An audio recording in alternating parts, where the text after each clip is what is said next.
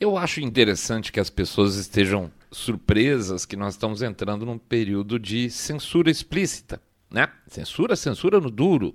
Aquela censura que os mesmos caras que falavam que lutavam pela democracia nos anos 60, 70 reclamavam: "Ah, eu não posso falar nada", que aí vem um poder superior e me uh, oprime, não deixa falar. É, são esses caras hoje que estão censurando. É, pois é. Era o objetivo deles desde o começo. Eles só estavam perdendo naquela época. Essa era a diferença. Mas como a gente não pode deixar totalmente passar isso em branco, o objetivo do nosso episódio hoje não é esse, tá? Hoje nós vamos falar sobre o primeiro debate do segundo turno, é esse da do UOL.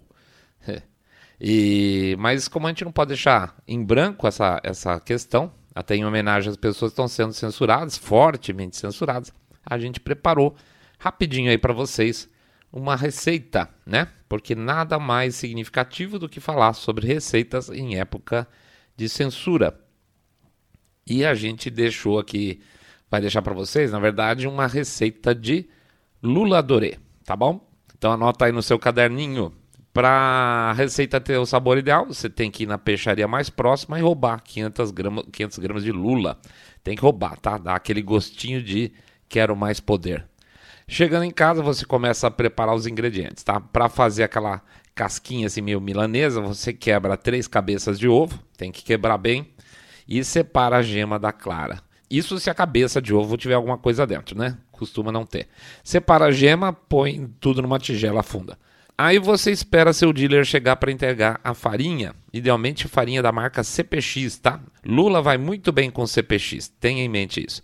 Mas paguem dinheiro para evitar problema, tá? Se tiver em falta a farinha do seu fornecedor preferido, você pode buscar em algum ator da Globo ou cantor de MPB, que esses caras sempre têm estoque de farinha. É por isso que eles precisam de dinheiro do Estado. Põe a farinha numa tigela rasa. Vocês devem estar ouvindo a patinha da lana. Aí você pega a lula roubada, passa na gema, em seguida na farinha e deposita numa bandeja. Numa frigideira você vai discretamente aquecendo um copo de óleo, tá? Discretamente, porque assim as pessoas não percebem quando a hora da fritura chegou. Tem muita gente achando que as coisas estão de boa, mas estão com a mão dentro do óleo quente e nem estão sabendo. Sabe como é que é? O cara se acha limpinho, que nada vai acontecer com ele, mas quando for ver, ele também está frito. Aí você coloca a lula safada na frigideira e deixa ela começar a adorar. Fica de olho, porque se ninguém falar nada, a lula vai ganhar. Se a gente mostrar que não é otário, a lula vai direto pro lixo crocante e quentinha, que é o lugar que ela merece. Aí você guarnece a lula com o resto do lixo progressista que acompanha ela, que é para ficar tudo bem bonito e no lugar que merece, tá bom? Daqui a pouco a gente volta.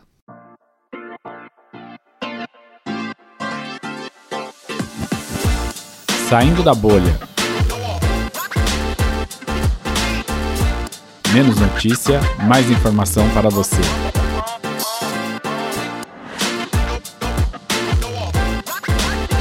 Fact-checamos Lula e os analistas.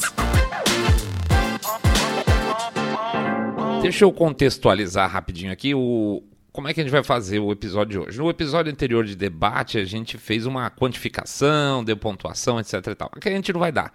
E eu vou ser explícito para vocês que eu não vou fazer isso porque eu acho efetivamente que o Bolsonaro foi melhor no primeiro debate. Ele, eu concordo com o alinhamento geral da imprensa nesse sentido. Acho que ele não estava muito legal na primeira parte, ele estava meio durinho, mas é, diferente de outros debates, ele estava claramente buscando uma posição mais tranquila, é, sem, sem um ataque, vamos dizer assim, forte em termos de palavras. Ele estava muito irônico, foi bom, mas ainda assim o Lula levou ele mais tempo a, a ficar gastando com, com Covid. Ele podia talvez ter saído um pouco antes. Se aqueles, aquelas perguntas, repórter, foi uma porcaria de sempre. E aí você tem o terceiro que ele simplesmente detonou. A gente até estava tweetando no dia do debate e, e, conforme a coisa foi acontecendo, a gente falou: olha, o Lula tá caindo que nem um pato, o, o, Bolsonaro vai ter um verdadeiro monólogo no fim. E teve mesmo, e foi muito bem, tá? Eu diria, teve gente que falou: ah, mas ele falou para o público de sempre, mas ele tem que falar em parte para o público de sempre, sim, claro, evidentemente mas ficou claro a diferença entre os dois candidatos a partir, principalmente, do momento que ele não conseguia nem, uh, o Lula, né, não conseguia nem uh, criticar uma ditadura de esquerda. Né? Ele não consegue, é, é, mais forte que ele. Ele podia mentir, né, que ele acha um absurdo, mas ele não consegue. Então ele deixa lá o Daniel Ortega, a perseguição de religiosos, tudo mais, como se fosse uma coisa problema deles, né? Assim como outras, outros países por aí afora. Geralmente essa é a posição da esquerda brasileira. Muito bem. Então, o nosso, o nosso episódio de hoje, basicamente, nós vamos fazer duas coisas. Nós vamos pegar, fazer um fact-check em cima do Lula. Eu vou ter que ser um pouco mais cuidadoso, né? A gente já tem sido cuidadoso, usando algumas expressões para vocês, e nesse caso, agora, ultimamente, nem se fala. Então, a gente vai ser cauteloso, porque é melhor uma voz rouca do que uma voz que voz nenhuma, né? A bem da verdade é isso. E além do fact-check do Lula, que então a gente vai fazer dois, dois trechos de fact-check do Lula, do primeiro embate entre eles, do segundo embate entre eles, e depois a gente vai falar dos comentários dos analistas, que são divertidíssimos os analistas, pelo menos que foram participaram da transmissão do UOL, tá? Tava aquele Kennedy Martins, não, Kennedy o quê? Como é que chama aquele cara? É uma coisa horrorosa. Vou lembrar durante o episódio, prometo para vocês. Beleza? Vamos em frente então. Vamos para o nosso Jabacito Expresso, lembrando para vocês entrar lá no site www.saindabolha.com.br, clicar no botão follow ou seguir a gente na, no Spotify e demais plataformas. Tem um helicóptero aqui hoje do meu jabá, como é que se atreve? Vamos lá também, vamos pedir para vocês acompanhar a gente no YouTube, dando sininho, comentário, aquela coisa toda, dar um likezinho no episódio, pedir para fazer o share do episódio, porque vão sumir com ele, e fazer também o famoso boca a boca sarado, contando que vocês é, acompanham o podcast Cabeça Direita Limpinho Supimpa, que detesta o politicamente correto, e essa forma em, com que a política nacional é feita. Pede finalmente também para considerar uma doação no nosso Pix, tá? Um, dois, cinco, dez, dez milhões de reais pingado no E-Seco. E também, se for possível, um, uma visita ali no nosso Apoia-se. Apoia-se. Ah, de repente você não, não quer fazer o Pix, acha complicado. Eu não confio no Pix, aquela coisa toda. Tem o Apoia-se, tá? O Apoia-se é um site onde você se inscreve, deixa lá o número do seu cartão, aquela coisa toda. Todo mês eles vão lá e dão uma sacadinha no seu cartão dentro de um plano que você escolher. O endereço do Apoia-se é apoia.se barra saindo da bolha, tá bom? Vamos então agora para o nosso primeiro embate entre Lula e Bolsonaro, onde basicamente, só lembrando, a gente vai pegar, fazer só um fact-check em cima da participação do candidato do PT. Hum, tá bom? Vamos em frente, vida que segue. Primeiro embate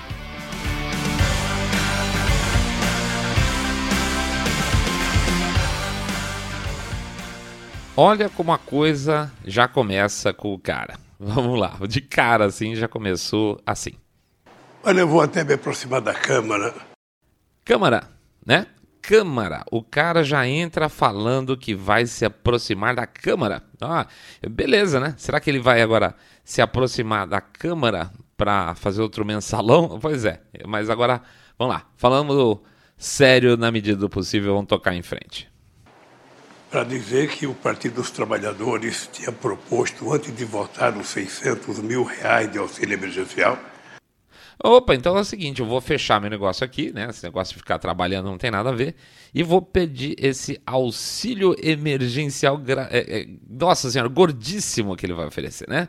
Não precisa nem fazer um, um, um ser muito atento. O, o que muda, que eu vou até comentar aqui com vocês antecipadamente, é que eu fiquei muito surpreso, porque quando você ouve o, o, debate corrido, tá? Você não para e volta. Isso a gente fala lá no nosso e-book.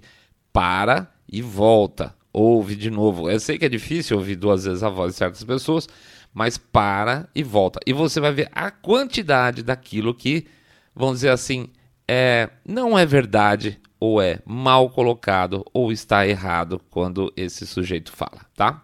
Então, vou aceitar o, o auxílio emergencial gordinho que o, o homem está oferecendo.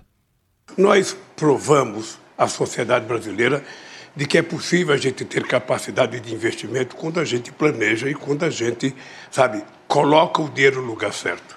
Quando nós fizemos o PAC em fevereiro de 2007, nós investimos praticamente 1 trilhão e 4 bilhões de reais durante todo o processo do PAC para construir 13 mil obras que foram entregues e mais 13 mil que ficou para terminar, que algumas estão terminando agora. Deixa eu ler um trechinho desse artigo do, do site aqui da, da própria GV, tá? É um, no site, tá na, no site da GV. Vamos lá. Segundo o Ministério do Planejamento, a previsão de investimento na primeira fase do programa, o PAC, foi de 500 bilhões para o período 2007 a 2010. Em 2009, o governo federal anunciou um aporte de mais 140 bilhões como forma de minimizar os impactos da crise econômica de 2009. Foi nessa fase que o governo começou a construir as grandes hidrelétricas, hidrelétricas da Amazônia, né? eles são super preocupados com a Amazônia. A de Santo Antônio começou em 2008, a de Giral 2009 e a de Monte Belo em 2011. Apenas a hidrelétrica de Giral foi oficialmente inaugurada, o que aconteceu em dezembro de 2016. Mais um trechinho rápido aqui para não encher vocês. O PAC foi efetivo em aumentar o investimento é, público em infraestrutura. Porém, as críticas ao programa chamam mais atenção que os seus méritos. A ideia de que o gasto público seria o motor de crescimento econômico levou a uma crise fiscal e a uma aceleração da inflação. Ou seja, você pagou por isso. Esses desequilíbrios fiscais e monetários explicam, em parte, a crise que estamos vivendo. Estamos falando aqui, na verdade, esse, essa matéria da época, do, da, mais ou menos da época do governo Dilma, tá? Então, estava vendo uma baita crise, PAC está pagando a conta do PAC. Então, continuando. Além disso, o PAC possui problemas claros e que dificultam o cumprimento das metas de investimento. Segundo Pinheiro e Fontes, 2013, os projetos executivos são, foram são, na verdade, na época, mal formulados e falhas de gestão geram custos elevados e atrasos na entrega das obras. O Instituto Trata Brasil também observa a qualidade ruim dos projetos iniciais, principalmente na primeira fase do PAC. Além disso, o foco em novas obras e em não resolver as, os gargalos de infraestrutura nacional acaba gerando obras que têm baixo impacto, como usinas de energia que não podem funcionar por não haver linhas de transmissão. Isso ficou muito famoso, tá? Tinha, inclusive, parques eólicos, tinham várias coisas que tinham sido construídas que não tinham sido ligadas à, à rede de distribuição. Continuo.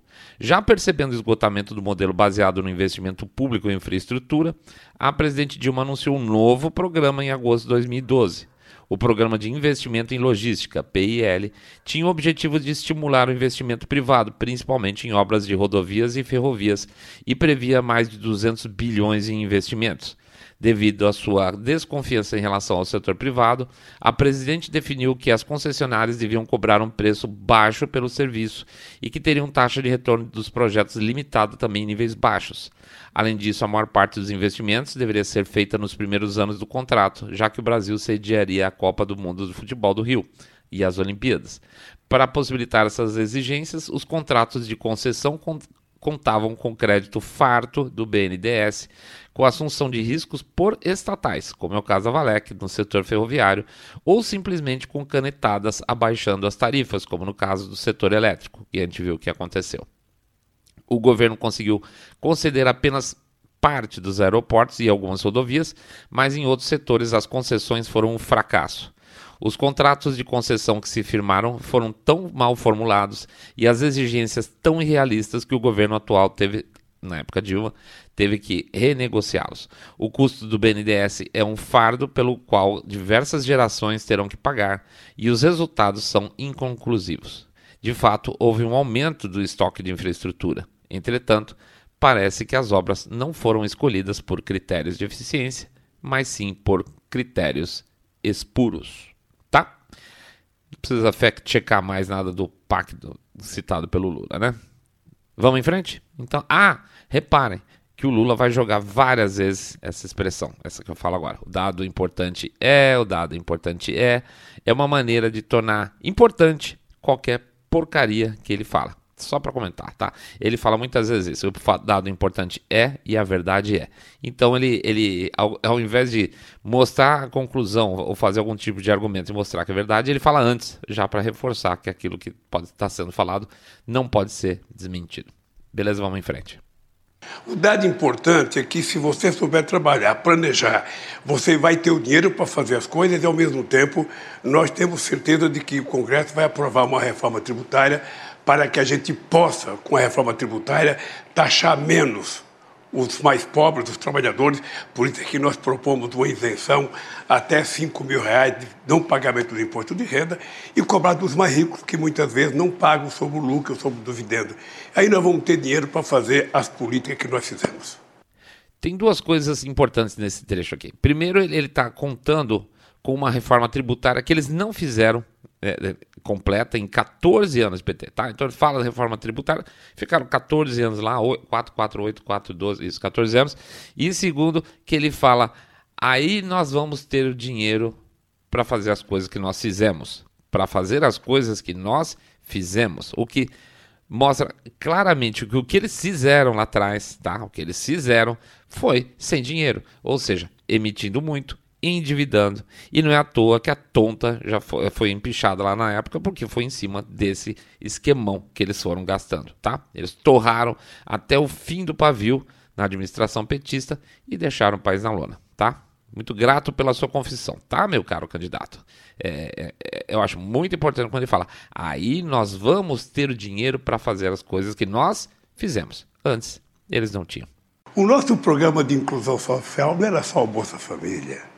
O nosso programa de inclusão social foi a maior política de distribuição de renda que esse país já conheceu para o pobre, porque era ajuda ao pequeno produtor rural, era 1 milhão e 400 mil cisternas que nós fizemos para o Nordeste, era o PNAE para levar comida para as crianças mais pobres e a gente comprava do pequeno produtor, além do aumento do salário mínimo de 74%. Ou seja, o que ele chama de programa de inclusão social foi tudo, tá? Tudo tudo que o governo tem obrigação de fazer e, e, administrar virou, aspas, um programa de inclusão social. E aí fica fácil inchar número, né? Você pega qualquer coisa que você faz, você joga lá na, na rubrica de programa de inclusão social e tá maravilhoso. Aliás, inchar número é com esse pessoal mesmo, né? Mas eu vou perguntar de pandemia. O Brasil tem 3% da população mundial.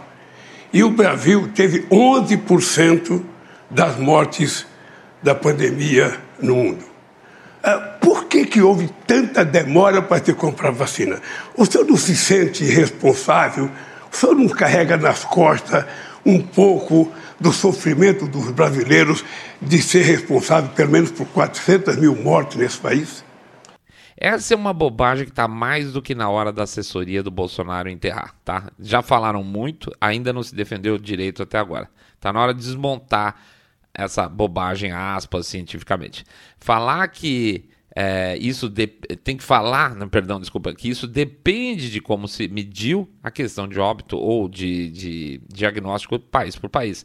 Teve país com mais ou menos casos, país com mais ou menos óbito, porque simplesmente foi mais ou menos diagnosticado. Isso é uma questão. Eles teriam que lembrar do fato de que a China ela distorceu totalmente essa estatística global. Tá? Um país de um bilhão de habitantes que diz aí que teve o quê? 30, 40 mil mortes nesse negócio. Isso faz com que toda a estatística fique distorcida, tá?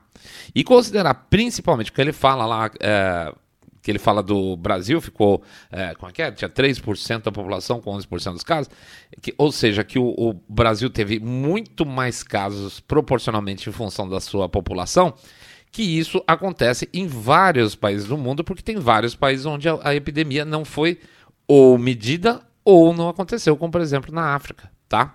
Então, por exemplo, se você pegar, vou citar só Albânia, Argentina, Áustria, Bélgica, Bolívia, Bulgária, Canadá, República Tcheca, França, Alemanha, Grécia, Hungria, Itália, Lituânia, México, eh, Peru, Polônia, România, România, Romênia, Rússia, Espanha, Suécia, Tunísia Estados Unidos, todos tiveram proporcionalmente muito mais mortes do que a pro proporção com relação à população mundial. Esse dado não vale nada, absolutamente nada. Isso aí é uma, é uma cozinhagem de dados estatísticos que eles falam como se fosse alguma coisa científica, tá? Tá mais do que na hora da campanha do Bolsonaro dar um tipo de resposta para esse tipo de coisa. E mentirosa, que afinal de contas, se o senhor não mentir, o senhor deixa de ser. Eu não faço acusações mentirosas, são dados científicos. O senhor atrasou a vacina, depois teve um processo, inclusive, de corrupção de, de, definido e denunciado pela CPI. E o fato concreto é que a sua negligência fez com que 680 pessoas morressem, quando mais de metade poderia ter sido salva.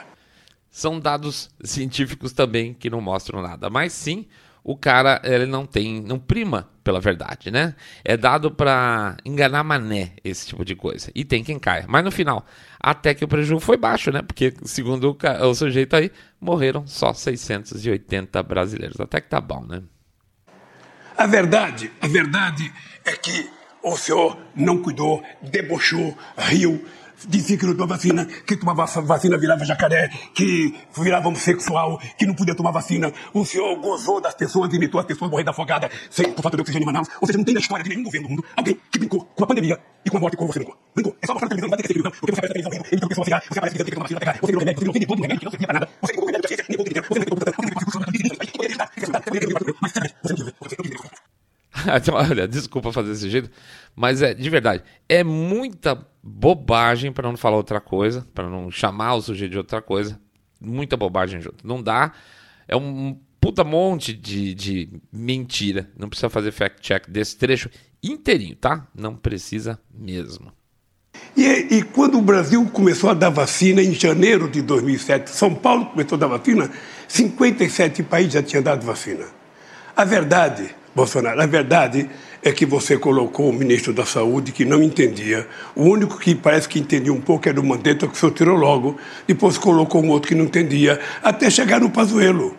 Tem um pau de erro aí. Tem países envolvidos como Japão, Austrália, que começaram a se vacinar bem depois do Brasil. Falar que tem 57 países que começaram antes, que eu não sei nem se é verdade, eu não vou negar porque eu não vou me dar um trabalho de pesquisar.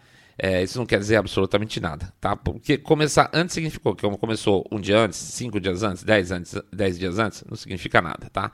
É, país como São Marino, que tem a população de, sei lá, menor de uma cidade pequena brasileira, então esse número por, per se não serve para porcaria nenhuma. E vamos combinar, por mais que não tenham dado certo, os ministros antes do Pazuello, que ele pode criticar o que ele quiser, fora o Mandetta, estavam bem longe, mas bem longe de ser pessoas sem conhecimento técnico, tá? Eram pessoas respeitadas na área.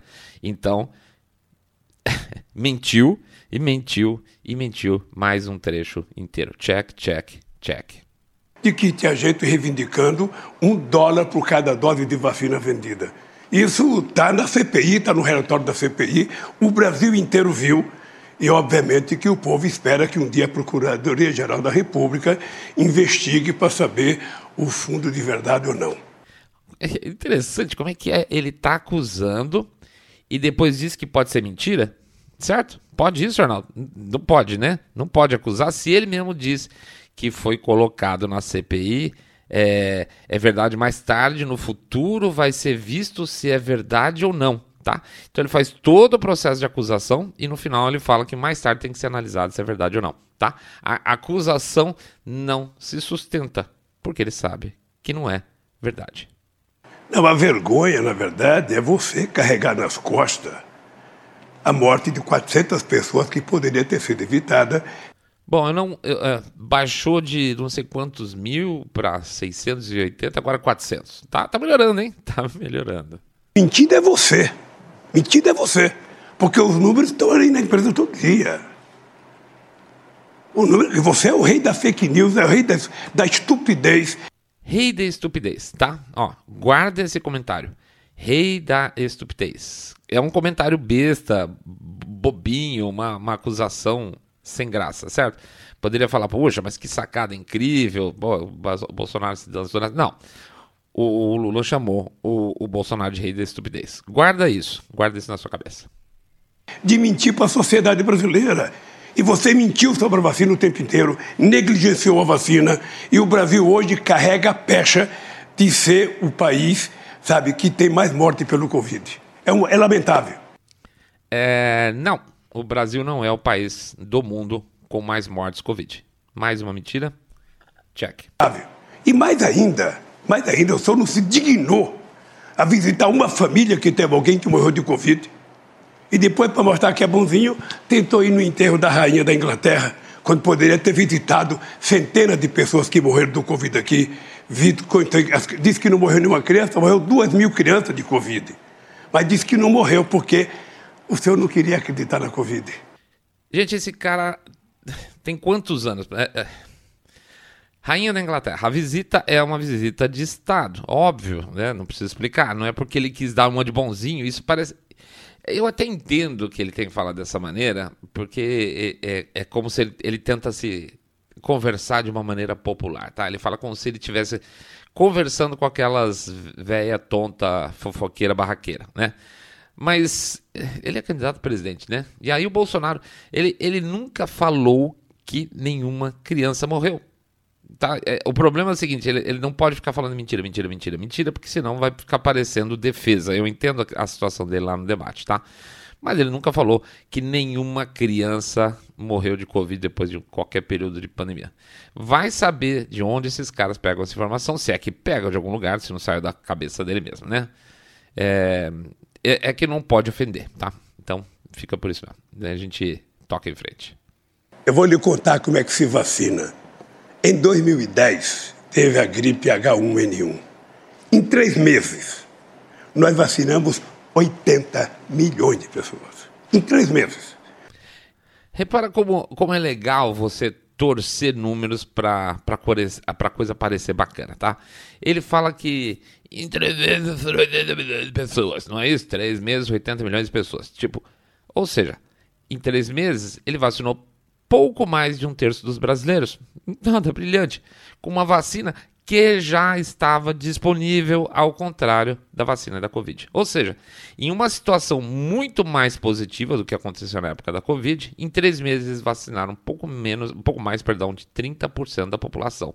Nossa, que cara bom, né? Pois é, fica parecendo que é por causa da tonalidade de voz, da forma acusatória. Mas na verdade ele não falou nada, tá? Só isso. O, o candidato sabe que quem cuida de crime organizado não sou eu.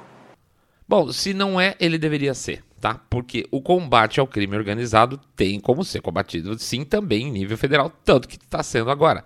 Essa história saiu daquela pergunta do Bolsonaro, então, a respeito da transferência do Marcola para um presídio federal, que faz todo sentido a pergunta que o Bolsonaro fez, e ele fala que ele não tem nada a ver com crime é, como é que chama?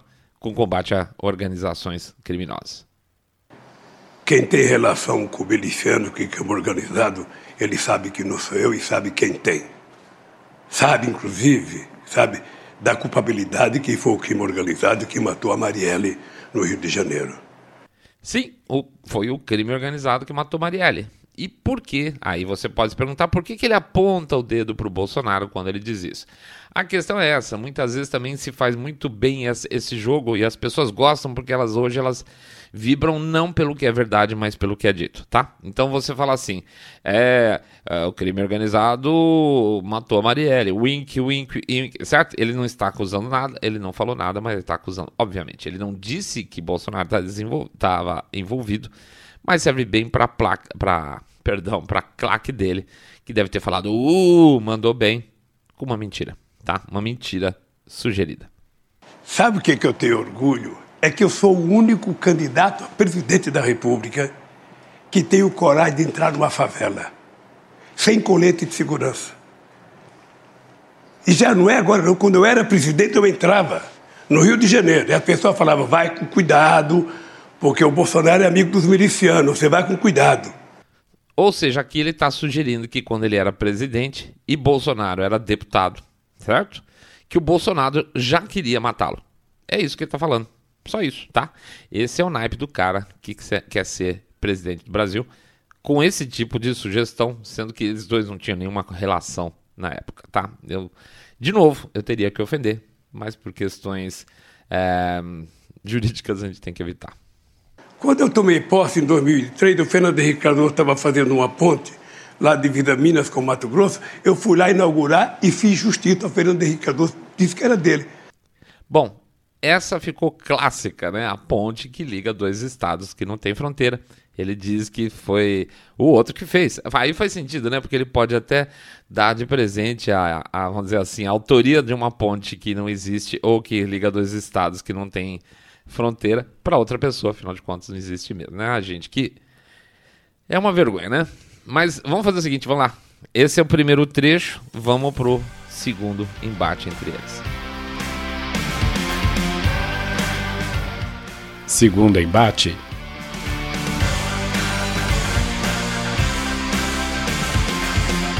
Eu não vou resistir, tá? O segundo embate foi moderado pela pior dupla que tem, que é a Fabíola Cidral, que, eu, que ela jura que ela é super sexy, por isso ela fica entortando o tempo todo a boca para falar, né? É impressionante, falando boca sexy.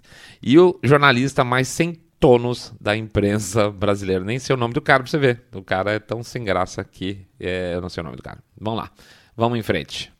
Eu vou responder sobre a Petrobras e vou dizer uma coisa para você. A Petrobras tinha uma dívida de 300 milhões. E essa dívida foi feita porque a Petrobras precisava tirar o pré-sal de 7 mil metros de profundidade. Se vocês soubessem a raiva que eu tenho cada vez que esse sujeito fala Petrobras, se vocês soubessem, olha, é um ano de vida eu perco. Eu acho que é, é acho que isso deve ser de propósito. Bom, então tá, ele afundou a empresa para ajudar a empresa. É isso que ele está dizendo, tá vendo? Olha, cara, legal. Foi tudo por uma razão nobre de investir no pré-sal, tá? Vocês compram essa? Não, né? Evidentemente. Então, vamos em frente. O que acontece é que nós decidimos fazer refinaria sim. O polo petroquímico de Itaboraí, no Rio de Janeiro, que foi parado.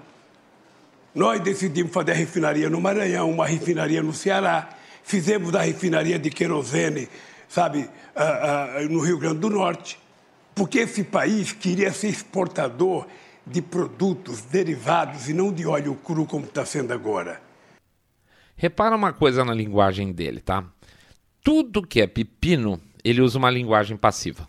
A, a refinaria, a refinaria foi parada. Parece que é um evento divino, tá? Aconteceu um troço e ela foi parada. Assim, sei lá o que aconteceu. É, o que, que posso ter acontecido? Pararam a porra da refinaria. O país queria ser exportador. Não é a administração dele que estava decidindo A ou B. Deu errado? É o país queria é, essa, esse comportamento exportador. Ele, ele sai de perto como se ele tivesse medo de um leproso, tá? Mas quando é do interesse dele, aí ele fala que é do tipo assim: esse que vos fala criou tal coisa eu fiz tal coisa, tá? Isso vai acontecer várias vezes, não só no episódio, mas como comportamento padrão dele. Fica de olho. Isso já entrega os temas que ele precisa se afastar. E isso é muito interessante quando vocês repararem esse comportamento dele de uma linguagem passiva é puro ato falho. O Brasil tem um potencial extraordinário e se houve corrupção na Petrobras, olha, prendeu-se o ladrão que roubou, acabou. Se houve corrupção na Petrobras. Se houve, claro que houve. Ele, mas ele não consegue afirmar, tá? É, é, é, é mais forte com ele, é que nem a, a questão do Ortega. Se é que é uma, uma ditadura por lá, ele só está perseguindo todo mundo, fechando os meios de comunicação e perseguindo os padres. Mas se é que é uma ditadura por lá, né? então se houve corrupção na Petrobras, que prendam o ladrão. O ladrão, sei lá, que esse cara me inclua, fala disso, não sei de nada, tá? É o mesmo comportamento que eu falei no trecho anterior. Mesmo comportamento, igualzinho. E prendeu porque houve investigação. Porque no nosso governo nada era escondido. A gente não tinha sigilo. Não tinha sigilo do filho, da filha, não tinha sigilo do, sabe, do, do, do, do, do, do cartão de crédito. A gente não tinha sigilo das casas, nada, tudo era ali. Era o portal da transparência e era a lei de informação, a lei de, de, acesso à informação. Chega, vou cortar aqui porque aqui já, já vai começar a babar. Tinha sigilo sim, tá? Eles colocaram sigilo sim em determinados assuntos lá durante a administração dele. Já apareceram matérias mostrando sigilos pedidos nas administrações petistas e, de novo, aquelas inserções de fofoqueira. Até é do tipo, ah, eu não tenho sigilo de casa. Puta papo furado, que porcaria é essa? O cara mistura matéria vagabunda da Folha, né? Fazendo acusação dos 51 imóveis dos 300 familiares do Bolsonaro, com solicitação de sigilo financeiro na administração federal tá? Para. É o mesmo que o Bolsonaro falasse tinha sigilo do pedalinho e, sei lá, da cozinha kitchen. Nada a ver. É, é só vergonha, gente. É só vergonha. É que se houve corrupção na Petrobras, não precisava ter quebrado as empresas como foi quebrado as empresas. Você prendesse quem roubou e deixasse as empresas trabalhando, porque foram 4 milhões e 4 mil empregos que se foi para a casa do chapéu. De novo, se houve, ele não consegue dizer que houve, mesmo dizendo que não tem nada a ver com isso, ele não consegue dizer que houve. E aí tem um pequeno número mágico que sai da cartola dele, de 4 milhões de empregos que foram perdidos. porque ele rouba, mas faz, tá? Ele acha que tudo bem se ele roubar. Ele é um cara legal quando ele rouba, mas é, fica é, por isso mesmo. Vigília, vou mandar o povo brasileiro saber por que, que você esconde tanta coisa. Afinal de contas, se é bom, não precisa esconder. É isso.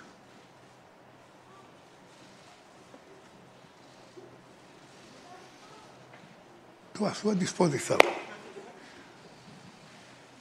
Aliás. Fica aqui, Lula, fica aqui. Aliás, deixa eu lhe falar uma coisa. Fica aqui. Aliás, deixa eu falar uma coisa para você. Sabe o que eu fiquei sabendo agora?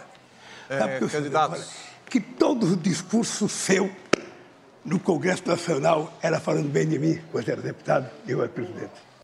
Esse, para mim, é o melhor trecho do debate, honestamente, de verdade. Ele fica constrangido com a situação. O Bolsonaro entra com bom humor e ele, literalmente, é obrigado a inventar uma rapidinho uma mentira para sair da posição defensiva, que ele não gosta de ficar nunca. O Lula, para, vamos dizer assim, faltar com a verdade, ele precisa é, sempre fazer, inverter para uma posição ofensiva, entende? É o único jeito que ele tem para manter o equilíbrio dele.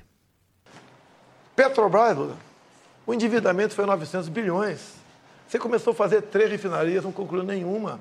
Vocês compraram uma passadina lá fora, uma sucata. Você entregou para Evo Morales da Bolívia duas refinarias nossas, Lula. Pare de mentir. Por que, que você Pare mente de mentir. Eu tô falando, eu tô falando. É mentira sua. Ah, é mentira? É mentira sua. Mentira. Mentira minha? Mentira. Você não entregou olha, olha, olha ali para aquela câmara que você deve estar com seus filhos ouvindo você e repita. Os meus filhos me Porque é acompanham, os mentira. seus não. Ah, Você, Os aliás, você me não sabe fazer outra os coisa a não ser mentir, Bolsonaro. Os dois falam. Ah, Esse aqui é um trecho ótimo também, porque é, obriga o Lula a dizer que uma verdade é mentira. Claramente, tá? E- Isso seria perfeito, seria maravilhoso se a imprensa brasileira prestasse. Seria um desmonte, tá? Porque de fato ele entregou é, equipamentos da Petrobras para a Bolívia. Então, assim, o que o, o- Bolsonaro acusa ele de ter feito é verdade, tá? É verdade. Ele podia falar, não, eu fiz porque eu achava correto, eu achei correto assim, essa. Mas ele não consegue de novo, tá? Então, tudo bem, você pode até lavar a alma, ver que ele não conseguiu sair dessa. Tanto é que ele, ele sai correndo, no- literalmente, dessa troca aí de, de informação. E ainda tem uma ótima última resposta do Bolsonaro, que é: meus filhos me acompanham, os seus não. aconteceram. É, sabe que o Paulo Petroquímico de, de, de, de Itabaraí, e de, de, de Itaboraí estava 85% pronto. Estava 85% pronto. O maior polo petroquímico que esse país podia ter. Está parado. Está parado. Porque se levantou muita denúncia, não se provou metade da denúncia Hum, então se provou metade, certo? Não é isso que ele está falando? Lula concorda que há uma grande quantidade de denúncias de corrupção que são verdadeiras nessa obra. Obrigado pela confissão. Uma coisa, uma coisa. Eu falei do meu governo. O governo mais exitoso da história do Brasil. Um governo que tirou 36 milhões de pessoas da miséria absoluta. Um governo que colocou 42 milhões da- da- da- do povo brasileiro a um padrão de consumo de classe média. Lembra da história de como eles fizeram isso? Rebaixaram o padrão de definição de classe média e, puf, lá estavam 40 milhões de pessoas na classe média do Brasil do dia para a noite. Para quem não lembra, eu não vou lembrar os dados exatamente, mas é assim: olha, para ser classe média você tem que ganhar mais de, sei lá, 3 mil reais. E aí eles trocaram a, a estatística, passou a ser a partir de 1.500, pronto, ficou um monte de gente de classe média. Esse é a, a grande, esse grande milagre econômico feito pelo PT na administração dele. E por que, que a gente era convidado? Porque tinha uma coisa que a gente cuidava que você não cuida, que era a questão do clima. Foi no nosso governo o melhor desmatamento, o menor desmatamento da Amazônia. O- opa, opa, ato falho. Sim, o desmatamento no tempo do Lula era muito superior ao do tempo agora do Bolsonaro. Ato falho fortíssimo, tá? Então, eu queria que você explicasse um pouco o desmatamento da Amazônia, da forma irresponsável que está acontecendo agora no seu Então governo. fica aqui que eu explico. Tá bem. Pode ficar aqui? Pode? Dá um Google em casa aí. Desmatamento, 2003 a 2006. Quatro anos do governo Lula. Depois dá um Google, desmatamento, Jair Bolsonaro, 2019 a 22. No seu governo, foi desmatado mais do dobro do que no meu. Dá o Google em casa. Deixa ele falar Dá o Google, coisa. não, deixa, Deixa eu ele terminar, falar. Lula. Dá o Google em casa. Você desmatou duas vezes e meio mais do que no meu governo, Lula. Também ótimo trecho, tá? O Lula sai correndo lá pro fundo de novo. Eu gosto muito. Deixei aqui, não vou nem comentar nada, mas é muito boa essa troca. Não existiu nenhum governo que fizesse o que a gente fez na questão ambiental. E agora nós vamos fazer mais, porque nós vamos fazer com que, sabe, a agricultura de baixo carbono possa fazer com que o Brasil receba, sabe, ah, quem sabe, muito dinheiro da União Europeia e de outros países por conta do sequestro de gás de efeito estufa que nós vamos fazer preservando a Amazônia, coisa que você não sabe. Ah, não vai. Não vai não, viu, Lula? A, a, a Europa tá quebradinha, tá? Aquilo que vocês viram lá atrás, essa, essa pujança, essas pressões europeias, etc e tal, prepare-se que não vai acontecer, porque a Europa está quebradinha. E se bobear, eles vão até pegar aqui madeira na, na Amazônia para queimar lá no inverno deles.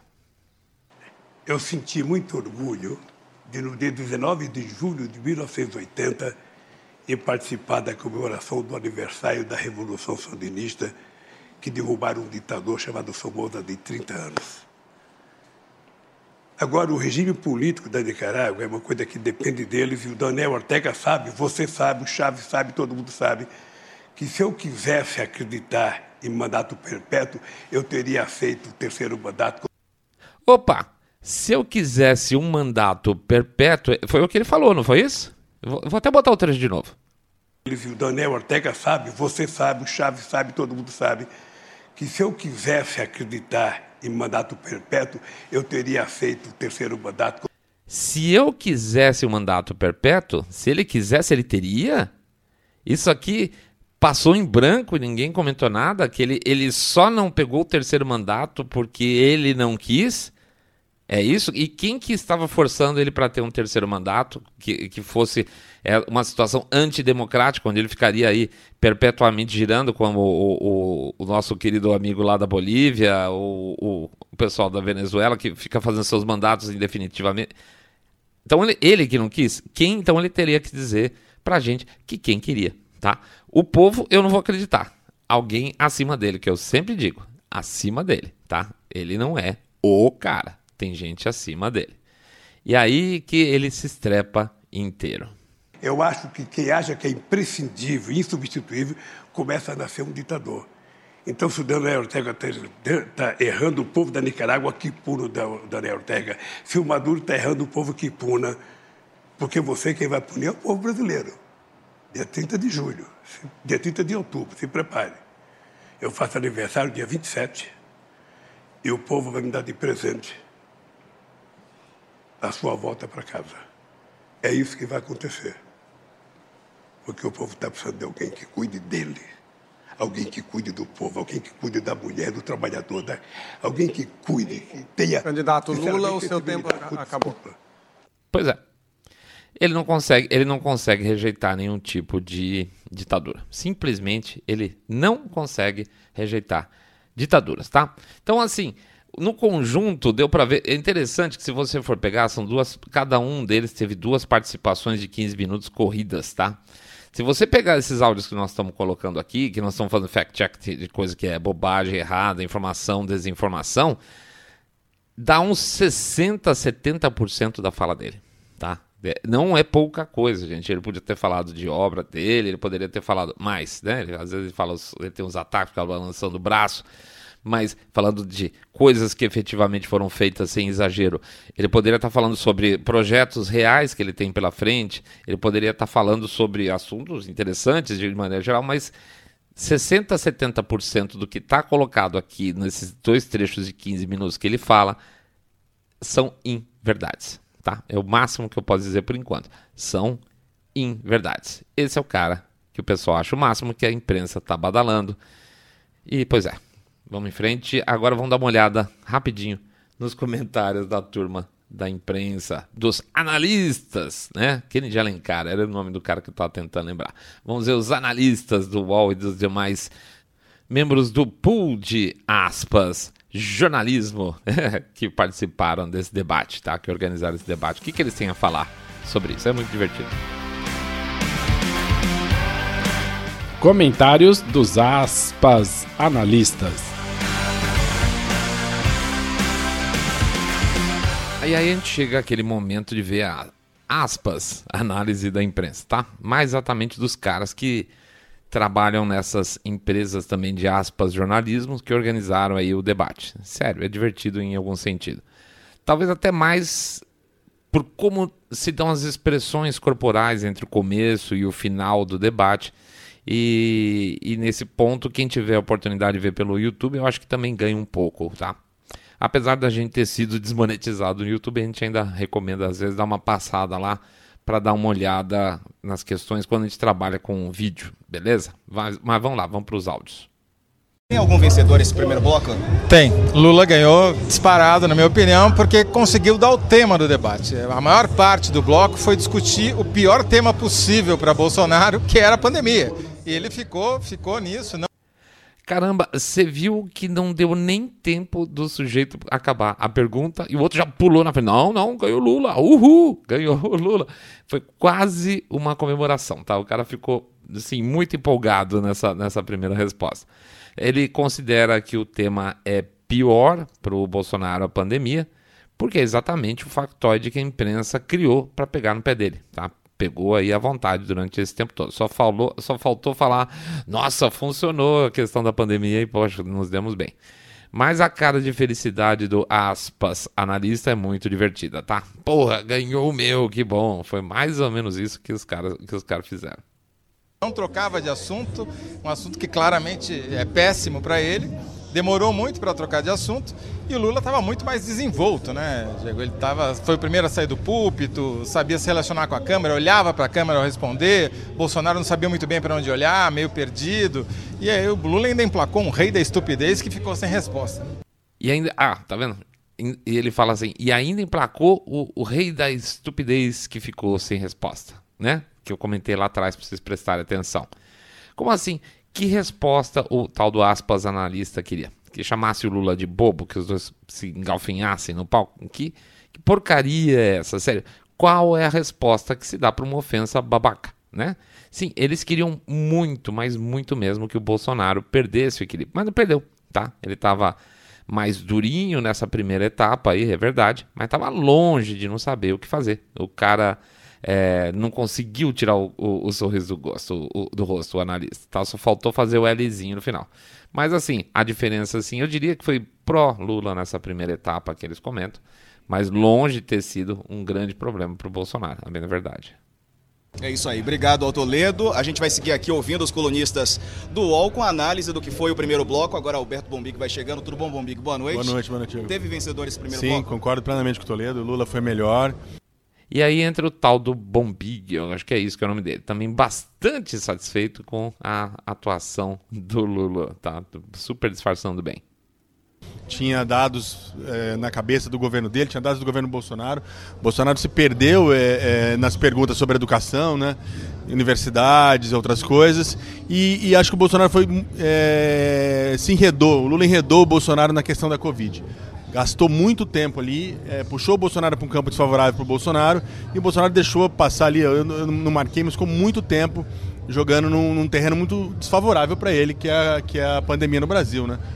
Talvez tenha demorado demais sim, mas não vamos dizer que ele enredou, tá? Tá um pouco a mais do que realmente acontecer. Dizer que ele tinha dados, o Lula não, não tem dados, tá? O Lula fala o que ele quiser e a gente já mostrou isso em trechos anteriores com todas as mortes e tal. Achei que o Lula foi superior nesse primeiro bloco. E esse formato favoreceu? Favoreceu, o Lula estava mais desenvolto, né? Não, Bombig, você não entendeu a pergunta do outro rapaz. Ele perguntou se favoreceu o debate e não se favoreceu o Lula. Olha que o cara, ele, ele ato falho total, tá mancada fortíssima. Oh, não, favoreceu o Lula, assim, ele estava mais soltinho. Oh, meu Deus do céu, nem se disfarça mais. Mas ele está numa noite ali, eu acho que ele está voltando a ser o velho Lula dos debates de 2002 e 2006. É isso aí. Obrigado, Bombig. Que alegria, né, Bombig? Agora eu acho que você vai se dar bem e seu candidato vai ter mais chances, né? Parabéns pelo esforço, você está conseguindo. Mas acho que não, hein? A gente vai seguir então nessa análise do primeiro bloco, agora com Thaís Oyama. Tudo bom, Thaís? Boa noite para você. Boa noite. Alguém venceu esse primeiro bloco? Eu acho que o Lula foi melhor, eu concordo com os colegas. Ele foi melhor porque o Bolsonaro ficou quase todo o bloco na defensiva. Ele teve que se explicar primeiro em relação às escolas e aí ele penou porque ele não treina, né? Todo mundo sabe que o Bolsonaro não se submete a treinamento antes do debate. Não trouxe dados, né? Não trouxe dados, e isso ficou claro, ele não tinha resposta para a questão das escolas. Na verdade, isso é um papo furado. Tá? O Bolsonaro não respondeu a questão das universidades porque ele não é tonto. Ele realmente é, não tinha como fazer um entrar num debate com o Lula com relação ao número de universidades construídas, tá? E, e, por isso ele saiu pela tangente. Foi uma saída política que ele fez. Não é uma coisa assim, ah, ele não tinha dados para responder, de forma alguma. Não é questão de treino, tá? É, ou saber número de cabeça sobre as coisas, tal. Ele simplesmente saiu pela tangente porque no, no, ali no tete a tete, o número de, de universidades construídas pelo do Lula foi maior que a do Bolsonaro, simples assim. Muita bobagem isso aí. E depois, na questão das vacinas e na questão da CPI da Covid, ele ficou o tempo todo na defensiva. E a gente sabe que candidato que tem que se explicar não está ganhando, candidato que tem que se explicar perde. Então o Lula foi melhor, inclusive na postura corporal. O Bolsonaro não olhou nenhum momento nos olhos do Lula, coisa que o Lula fez várias vezes em relação ao Bolsonaro. É interessante que eles comentam a questão de ficar na defensiva. veja bem, olha, o candidato que é questionado, tá, recebe uma pergunta, e a estrutura do debate é essa mesmo, um pergunta, outro responde, um pergunta, outro responde, a tendência é que quem é, esteja recebendo uma pergunta tenha que se explicar. E isso aconteceu 15 minutos para cada um, praticamente o tempo todo. Mas como o tema foi Covid, e não só Covid nesse tempo todo, a tendência, até pelo trabalho realizado de imprensa, é de que, de alguma forma, ele teve que se explicar. Mas quando o Bolsonaro falava e perguntava, o Lula também tinha que se explicar, tá? É um comentário totalmente perdido isso, porque essa é a dinâmica. Quando um pergunta, o outro tem que se explicar. E só que eles só lembraram que o Lula perguntava e o Bolsonaro respondia controle até agora, isso é um ponto favorável a ele. Né? Eu achei que ele manteve lá a, a, a, o aparente controle sobre a situação. Em momento nenhum ele pareceu perder o controle. Eu acho que ele vai continuar nessa atuada com os jornalistas. Temos 40 segundinhos. Ganhar o primeiro bloco não significa ganhar os outros, né? De jeito nenhum. Ganhar o primeiro bloco é ganhar a primeira batalha só. Ou seja, o objetivo aqui era fazer o Bolsonaro perder o controle. Eles não foram bem sucedidos e aí ficou aí a surpresa. Não, até que ele, ele se manteve equilibrado tal, né? O Lula também chilica direto em resposta. Só vê no último debate lá da, da Globo, inclusive. Mas os chiliques do Lula são chiliques do bem, né, gente? Aí tudo bem. Vamos pro, vamos pro segundo embate aqui, que, que os analistas falaram. Toledo, nesse terceiro bloco, a gente viu que o Bolsonaro ficou mais tempo no final, ele conseguiu pautar é, como tema principal do, do, desse bloco a questão da corrupção. Eu queria uma avaliação sua sobre esse terceiro bloco. Quem saiu melhor, quem perdeu, quem ganhou? Tá aí o aspas analista com os lábios travados, tá? Ele tá, ele tá tenso, acabou aquela cara de alegria. Ele sabe que o Lula fez muita bobagem nesse trecho e que o Bolsonaro se aproveitou. Então a cara dele muda completamente do primeiro para o terceiro trecho aqui do, do debate. Então, Kennedy, esse terceiro bloco claramente foi melhor para o Bolsonaro. Ele conseguiu fazer o Lula passar metade do tempo dele defendendo a Petrobras, se explicando sobre corrupção, é o pior assunto possível para o Lula no debate. Interessante, né? Vamos dizer que os jornalistas, aspas, né, realmente acham que o Bolsonaro é o vilão da Covid e por isso ele teve que ficar se defendendo, tá? Foi o que eles falaram várias vezes lá para trás. Então, se a corrupção é o pior assunto para o Lula, é, é, é, corrupção, né? Falar de corrupção é complicado. Quer dizer que eles acham que realmente o Lula é corrupto, né? E ainda assim eles fazem festinha para ele. Não é uma coisa interessante que padrão moral estranho que realmente essa turma tem, que como esses padrões morais da imprensa atual foram pro lixo, quando é uma, é uma situação de ficar difícil para o Bolsonaro por causa do Covid, hahaha, quando é uma situação de é, complicada para o Lula por corrupção, hum, tudo bem? É isso? Na boa? Puta merda. E ele caiu no jogo do Bolsonaro. Ele não mudou o assunto, poderia ter mudado de assunto, feito outro tipo de pergunta para Bolsonaro, não fez. Até tentou, isso... né? Falou uma hora do reajuste real do salário mínimo e tal. O Bolsonaro também não caiu, resistiu. Tentou e não conseguiu inverter, né? É, ele não foi incisivo nas perguntas, Sim. né? Ele não conseguiu, como tinha feito no primeiro bloco, impor um tema que Sim. seria ruim para o seu adversário. Ao contrário, o Bolsonaro não só conseguiu impor o tema, como jogou curto, né, falando pouco, e ficou com cinco minutos praticamente no final falando sozinho, porque o Lula já tinha estourado o seu tempo. Então, Praticamente um programa do horário eleitoral gratuito. Sim, né? ganhou um de graça aí. Um de graça aí. Pois é, começa do fato dele sequer reconhecer a questão da corrupção na administração dele, o Lula, tá? Veja, eu não sou inocente. Parte da imprensa e da elite aí limpinha pede uma autocrítica do PT e de Lula, né? Que nunca vai acontecer porque eles querem que eles, o Lula e o PT, façam uma autocrítica por eles, tá? Quando a, a turma limpinha pede autocrítica, na verdade, eles, eles arranjem uma desculpa para o voto deles, dessa elite limpinha, tá? Se o Lula pedir desculpa, se o PT desculpa, eu estou salvo. É uma coisa meio. É, é uma confissão de culpa por terceiros, tá? É, é, é, complicado isso, porque você vê a turma de alguma forma vai continuar apoiando, tendo a desculpa ou não, mas para eles seria bem melhor se houvesse uma autocrítica, porque aí eu poderia manter minha aula, perdão, minha aula de limpinho. É, é assim que funciona. Agora, o que me chamou a atenção foi que o Lula foi claramente é, coach ali do pessoal que estava com ele de ocupar a tela. Ele ia para frente da câmera e chegava fica, bem perto. Ficava né? bem perto, não dava nem para ver o Bolsonaro atrás. Foi a única coisa que ele fez bem nesse terceiro bloco. Nesse trecho é engraçado que vem um sorriso de alívio, de satisfação. Puxa, mas pelo menos o Lula mandou bem, ele ficou na câmera, Lula lá 13. Puxa, que beleza, né, cara? Nossa, que cada um safado, vou te contar. Vamos dar uma olhada do Josias também, o que, que ele fala. Quem respondeu bem na, na, na, tua avaliação, ou os dois responderam mal, enfim? Em verdade, os dois responderam mal, né? Que você traduziu bem a pergunta. A gente tem um fato concreto. O, o governo do Lula, no governo do Lula, o Congresso foi comprado é, com o petrolão. E no governo do Bolsonaro, o Congresso agora também, o apoio legislativo se dá em função do, do orçamento secreto. E os dois fugiram da resposta. Não, o Bolsonaro não fugiu da pergunta. Na verdade, ele não respondeu o que você queria, Josias. Isso é bem diferente. Pode olhar lá que ele respondeu e respondeu bem, tá? Ação de regras. E tem um detalhe que é curioso, porque o Bolsonaro depois, ele voltou ao tema, ele falava, você não respondeu a pergunta do Josias e tal. E aí o Lula, ele, ele eh, lançou uma, uma observação que é muito pertinente. Ele falou, olha, o, o, a corrupção na Petrobras, é o Ciro Nogueira é do partido que estava lá que, que eh, participou, que teve, PP. foi implicado na corrupção, né? É ministro da Casa e, Civil é, hoje, o Ciro Nogueira. O... Esse trecho é muito bom, porque tem umas marcações interessantes. Se o Lula não reconhece a corrupção na Petrobras, como ele, o Josias, acha lícito e aspas, é, que ele fala, observação muito pertinente, né? O Lula fez uma observação muito pertinente no caso do Ciro Nogueira.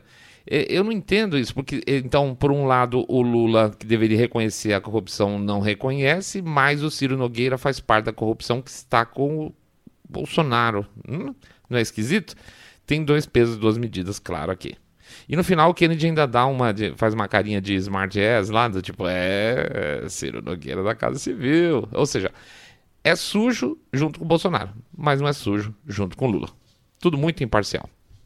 Houve uma questão importante sobre o, o STF, se eles se comprometiam e não é, não aumentar o número de ministros né, e, e, mudar em vez de cargo é. até 75 anos é, até 70 anos agora, né? Não, e eles que é, a pergunta foi 75. basicamente sobre a elevação da composição, né? Péssima pergunta que o Josias achou ótima, tá? Ah, vocês não acham que deveria ter aí uma pressão para alguma coisa relacionada ao fake news? Não faz sentido nenhum. E a tal da pergunta é, é, é, simplesmente uma provocação para o Bolsonaro, ele sempre percebeu. Mas eles nunca pensaram em falar sobre interferência do STF nos demais poderes, claro que não. E o Kennedy ainda levantou uma bola bem furada no final e tomou um não na cara, ficou muito sem graça, uma tristeza completa, tá? É uma tristeza completa essa análise desses caras. Papo final.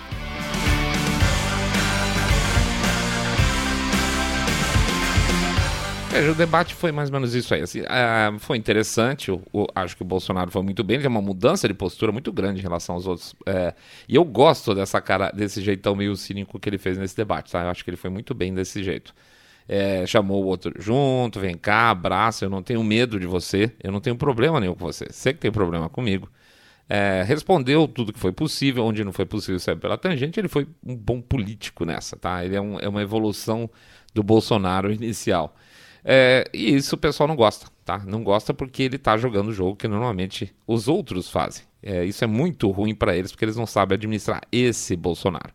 Enfim, muito bem, a gente não sabe. Eu acho que, para quem assistiu, pode ter sido positivo. Eu não sei qual o percentual das pessoas que não estão fechadas que assistem um debate desse, fechado de um lado ou fechado de outro, mas tem impressão que quem assistiu com uma perspectiva de ver um, o, o, Lula mandando muito bem, o Bolsonaro nervoso dando chilique, quebrou a cara e talvez tenha ficado muito bem impressionado com ele. Fico feliz Fico nada surpreso com a participação da imprensa, com as perguntas bobas, com os, os comentários sem graça, sem, sem nenhum tipo de sustentação e totalmente enviesados, mas então é o que deveria se esperar nesse sentido. A estrutura é boa, eu gostei, prefiro realmente dos 15 minutos de cada um dos lados, tá?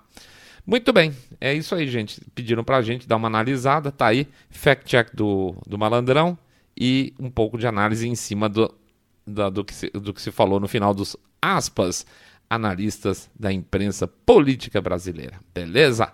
Vou pedir então, vou fazer o nosso jabazinho aqui rapidinho, agradecer a presença de todo mundo, pedir para entrar lá no site www.saindabolha.com.br, clicar no botão follow ou seguir a gente pelas demais redes sociais. Opa, é isso aí, nas demais plataformas de podcast, como uh, Spotify, Podcast Dict, Google Podcast, Apple Podcast. Seguir a gente lá no YouTube, apesar de estar desmonetizando a gente, é importante que vocês sigam sim.